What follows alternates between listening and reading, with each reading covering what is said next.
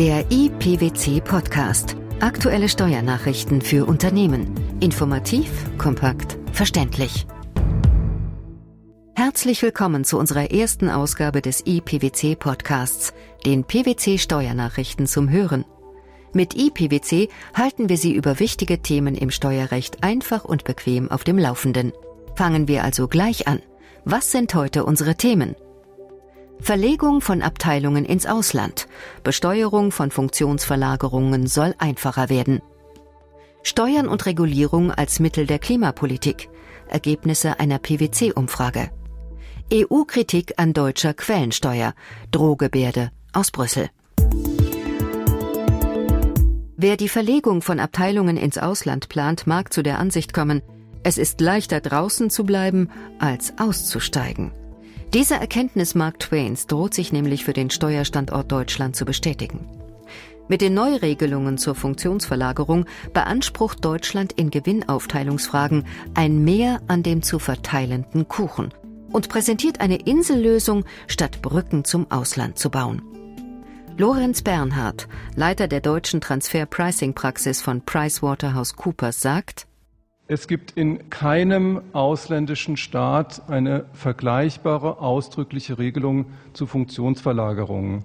Deutschland hat hier wirklich eine Einzelfallregelung getroffen. Was besonders ähm, unüblich ist, ist eine Gesamtbewertung und dabei ein Einschluss des Firmenwertes als Grundsatz. Das ist international komplett unüblich. Dazu kommt, dass in vielen Punkten noch offen ist, wann und vor allem in welchem Umfang die Verlagerung von betrieblichen Funktionen von einem inländischen Unternehmen auf ein ausländisches verbundenes Unternehmen der Besteuerung unterliegt. Doch ein erstes Einsehen seitens des Gesetzgebers scheint in greifbarer Nähe. Schon in ihrem Koalitionsvertrag hatte sich die neue Bundesregierung ja als Sofortprogramm krisenentschärfender Maßnahmen unter anderem vorgenommen, unverzüglich die negativen Auswirkungen der Neuregelungen zur Funktionsverlagerung zu beseitigen. Und so hat der Deutsche Bundestag unlängst ein Gesetz beschlossen, das steuerliche Vorgaben der Europäischen Union umsetzen und steuerliche Vorschriften anpassen soll. Darin enthalten Änderungen zur Funktionsverlagerung. Und die haben natürlich Folgen für den Steuerpflichtigen. Es sieht nun so aus. Mit den vom Bundestag beschlossenen Änderungen sollen unter bestimmten Voraussetzungen für alle einzelnen Wirtschaftsgüter sowie Vorteile und Leistungen, die eine Funktionsverlagerung umfasst, jeweils Einzelverrechnungspreise vom Steuerpflichtigen angesetzt werden können. Und zwar ohne, dass es einer Bewertung auf der Grundlage des Transferpakets bedarf. Voraussetzung hierfür ist, die betrachteten immateriellen Wirtschaftsgüter lassen sich, auch soweit sie noch nicht bilanziert worden sind, genau bezeichnen. Der Begriff Bezeichnung ist in diesem Zusammenhang als Identifizierung des immateriellen Wirtschaftsguts zu verstehen, was die zwingende Voraussetzung für eine sachgerechte, betriebswirtschaftlich fundierte Bewertung ist. Offen ist indes, ob in Fällen, in denen klar bezeichnete Wirtschaftsgüter übertragen werden, ebenfalls eine Verprobung des ermittelten Verrechnungspreises mit der Transferpaketregelung durchzuführen ist. Der Gesetzgeber sieht dies jedenfalls nicht ausdrücklich vor. Dem Vernehmen nach soll die Hauptbedeutung dieser Escape-Klausel darin bestehen, dass ein Geschäftswert nur im Zusammenhang mit einer funktionalen Unternehmenseinheit bzw. einem funktionalen Teilbetrieb anzunehmen ist. Diese Lesart wäre dann in der Tat eine wesentliche Verbesserung gegenüber der bisherigen Gesetzeslage, nach der bei jeder Funktionsverlagerung anteilige Geschäftswerte die Bemessungsgrundlage erhöhen. Den Praktiker können die neuen Spielregeln allerdings immer noch nicht überzeugen.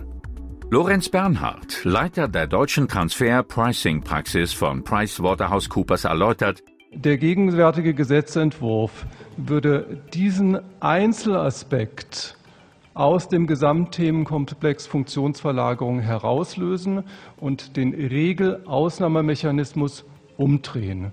Das ist das Einzige, was passiert. Es fehlt nach wie vor an klaren und eindeutigen Definitionen. Trotz Nachbesserung sind also noch viele Fragen offen. Nicht nur die Funktionsverlagerung brennt Unternehmen auf den Nägeln, auch das Thema Klimaschutz bleibt nach wie vor aktuell. Der Ruf nach Klimasteuern wird nach dem Scheitern des Kopenhagener Klimagipfels immer lauter. Allen anderen voran will die Kommission der Europäischen Union im Frühjahr dieses Jahres einen Vorschlag für eine europaweite Kohlendioxidsteuer vorlegen. In Zeiten des Klimawandels und knapper Ressourcen gehen aber nicht nur staatliche Institutionen in die Offensive, sondern auch Unternehmen. Denn Firmen, die nicht nachhaltig handeln, gehen hohe Risiken ein. Sie gefährden nicht nur ihre Reputation, sondern auch den Zugang zu den Finanzmärkten. Kann in diesem Umfeld eine Neuausrichtung der Finanz- und Steuersysteme geeignet sein, dem Klimawandel entgegenzuwirken? PricewaterhouseCoopers hat Unternehmen im Rahmen einer weltweit angelegten Umfrage hierzu befragt. Die meisten Unternehmen gehen davon aus, dass eine wirksame CO2-Reduktion nur über Steuern und Regulierungen herbeigeführt werden kann. Uneinigkeit besteht dagegen bei der Auswahl der Steuerungsinstrumente. Während einige Global Player einen globalen Emissionshandel vorziehen, bevorzugen andere Unternehmen die einheitliche Einführung einer CO2-Steuer. Eine notwendige Voraussetzung, um gegensteuern zu können, ist aus Sicht der Unternehmen aber nicht nur die Peitsche in Form von Steuern und Regulierungen, sondern auch das Zuckerbrot in Form von Anreizsystemen, die ein klimafreundliches Wirtschaften belohnen. 86 Prozent der befragten Unternehmen bevorzugen Anreizsysteme trotz ihrer Kritik an existierenden Systemen. Der gegenwärtigen Klimaschutzpolitik ihrer Regierungen stellen die Unternehmen jedenfalls schlechte Noten aus. Sie kritisieren besonders die fehlende Planungssicherheit für unternehmerische Investitionen in gesetzlich geforderte Umweltschutzmaßnahmen und nationale Alleingänge bei der Einführung von CO2-Steuern. Denn nach den Befragten führen international nicht abgestimmte Vorgaben schon heute zu erheblichen Wettbewerbsverzerrungen und unnötigen Kosten. Auch Umweltsteuern, die in erster Linie der Erhöhung des allgemeinen Steueraufkommens dienen, lehnen die Wirtschaftsführer mehrheitlich ab. Sie akzeptieren solche Steuern jedoch, wenn sie in direktem Bezug zu klaren Umweltzielen stehen. Die Mehrheit der befragten Unternehmen sieht hier ihre Regierungen in der Pflicht. Nur ein knappes Drittel meint, den Wandel in eine klimafreundliche Wirtschaft müssten Politik, Unternehmen und Verbraucher gemeinsam in Angriff nehmen. Und wenn Sie mehr wissen möchten, die wichtigsten Ergebnisse und weitere Informationen zur PwC-Umfrage finden Sie im PwC-Portal unter www pwc.de. Nationale Alleingänge stoßen aber nicht nur beim Wirtschaftsfaktor Klimaschutz auf Kritik. Auch deutsche Steuerregelungen liefern Zündstoff für Diskussionen mit der Europäischen Kommission, so dass häufig der Gerichtshof in Luxemburg das letzte Wort sprechen muss. Aktuell ein Dorn im Auge der Brüsseler Institution, die deutschen Vorschriften bei der Quellensteuer. Die Europäische Kommission hat ein laufendes Vertragsverletzungsverfahren gegen Deutschland nochmals verschärft. Deutschland stellt nach Auffassung der Kommission zu hohe Anforderungen an ausländische Unternehmen, die in den Genuss von Erleichterungen bei der Quellensteuer kommen wollen. Der Anlass für die Brüsseler Drohgebärde? Deutschland billigt ausländischen Gesellschaften keine Entlastungen von der Quellensteuer zu, wenn an ihr Personen beteiligt sind, denen die Entlastung nicht zusteht. Die Regelung gilt für unmittelbar erzielte Einkünfte. Außerdem muss die ausländische Gesellschaft einer eigenen Wirtschaftstätigkeit nachgehen, um Steuerentlastungen geltend machen zu können.